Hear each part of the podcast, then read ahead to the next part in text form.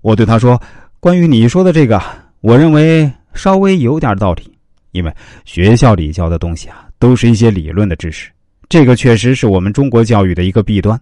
但是，如果一个孩子过早进入社会的话，是缺乏对社会的判断力的，是很容易吃亏的，搞不好就走上违法犯罪道路，到时候想要后悔都来不及了。现在都是法治社会了，你如果喜欢看《水浒传》之类呢，可以当做小说来阅读，但千万不要以身试法呀！不要觉得把自己当个所谓的社会人来看待。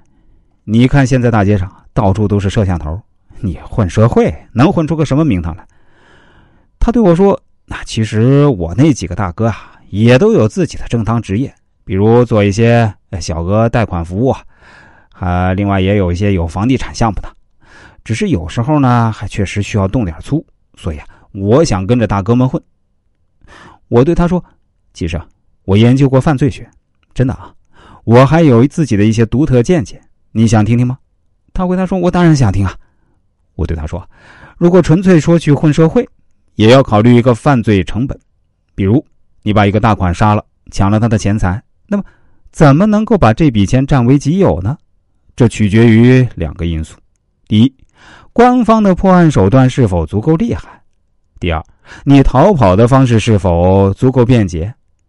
在古代，虽然官方破案的手段不够多，但你犯法后逃跑的方式也不够便捷。古代的交通还是非常落后的。你可能在官府找到你的时候还没来得及逃跑，所以在古代犯罪的成本其实也挺高的。而在我们当代社会，虽然你逃跑的方式足够便捷，但是现在侦查手段非常多，加上科技非常发达，所以在我们当代社会，犯罪成本绝对是最高的。我们看那些耸人听闻的大案要案，基本都发生在上世纪八九十年代，因为那个时候两个条件都满足了。破案手段还不够多，但是交通方式比较便捷，所以我最终的结论是在我们当今这个社会，想要当小混混，那最终很难真正生存下来。小伙子听完我的分析后对我说：“师傅，虽然我没什么文化，但听你刚才说的，我似乎听懂了。那行吧，我还是远离那些大哥，去找个正经的事儿做着吧，比如当个外卖送餐员，怎么样？”我回答说：“当然可以啊，但你啊，最好不要在你们当地做，免得还是会跟那些社会上的人发生联系。你呢，最好去外地做。”小伙子对我说：“啊，谢谢师傅指点，我打算去广东发展，去投靠我姑妈家。”后来啊，这小伙子对我说：“幸亏当初听从了我的建议啊，是我把他从悬崖边上拉了回来。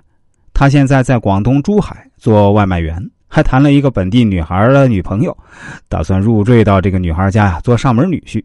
不出意外的话呢，今年就会结婚了。我对他说：“这样挺好啊。”他说：“哎，真的再次感谢师傅，否则我这辈子可能都会在牢房里度过了，不会像现在一样过着平稳的日子。我现在对自己的状态特别满意，也特别感恩生活，真是应了那句话呀：平平淡淡才是真。”